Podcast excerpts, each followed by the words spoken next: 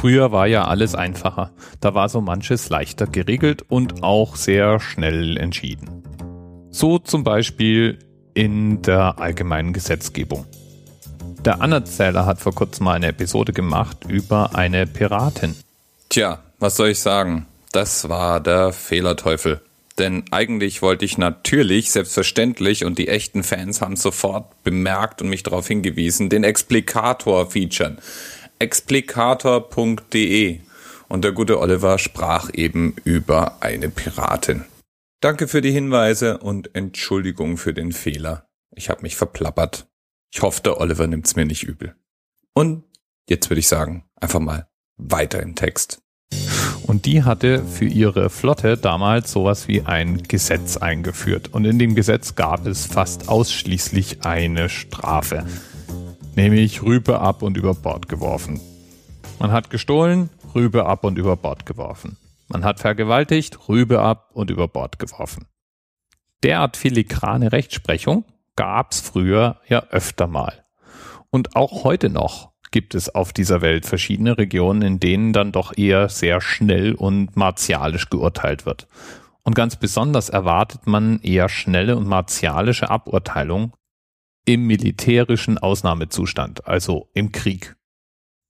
Und weil der Krieg ja nun mal eine Sondersituation ist, bei der ganz normale Gesetze oft nicht greifen. Deswegen gibt es verschiedene militärische Gesetze die oft für Armeeangehörige gelten. Interessant ist, dass diese Gesetze völlig unterschiedlich greifen, je nachdem, welche Philosophie der Gesetzgeber verfolgt hat. In Deutschland beispielsweise sind die hiesigen militärischen Gesetze als Ergänzung zum existierenden Gesetz gedacht.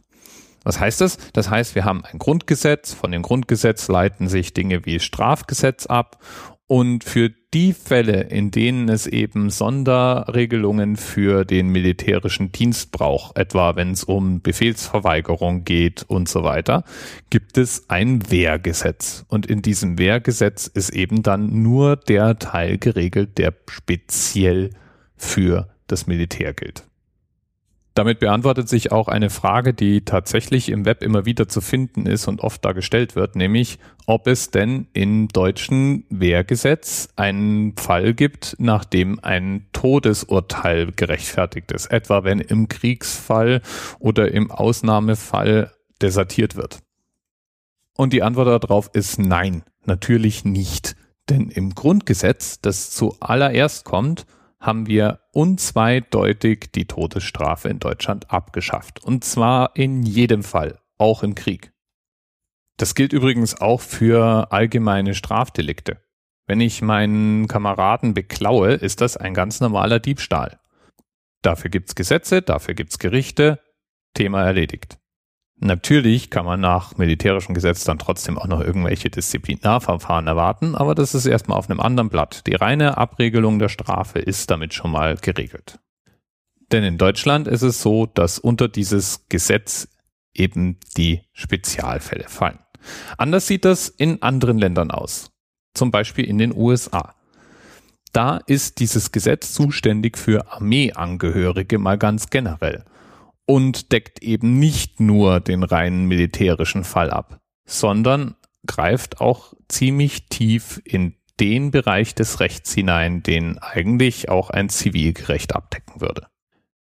Der Hintergrund dazu ist, dass von Militärangehörigen ein in Anführungsstrichen höherer Standard gefordert wird.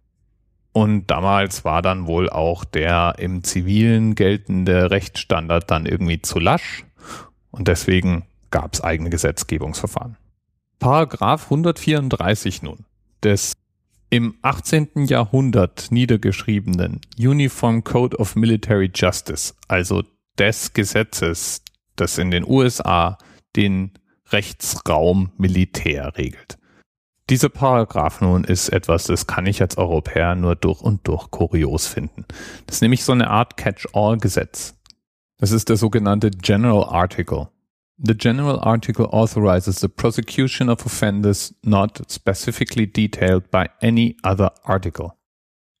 All disorders and neglects of the prejudice of good order and discipline in the armed forces, all conduct of nature to bring discredit upon the armed forces, and crimes, offenses not capital, of which persons subject to this chapter may be guilty. Zu Deutsch, den Artikel kann man für alles hernehmen. Und für alles wurde er schon hergenommen. Unter typische Verbrechen, ich will es gar nicht so nennen, oder Vergehen fallen so Dinge wie das Missbrauchen von Tieren, Fremdgehen, Assault, also Angriff mit der Absicht, jemanden umzubringen, freiwilliger Totschlag oder, also ich weiß nicht, wie ich es anders übersetzen soll, Voluntary Manslaughter, hm? Vergewaltigung, Diebstahl, Sodomy, das ist praktisch Homosexualität, wenn man so möchte, Verletzung der Aufsichtspflicht, Trunkenheit am Steuer, Meineid und so weiter und so weiter. Ja, der Paragraph greift einfach wirklich auf alles. Und das finde ich spannend, weil viele von den Dingen, die im US-Militär verfolgt und zum Teil auch bestraft werden, sind in Zivilrecht der USA eigentlich schon vom Tisch. Ist halt doch ein Gesetz aus dem 18. Jahrhundert. Bis bald.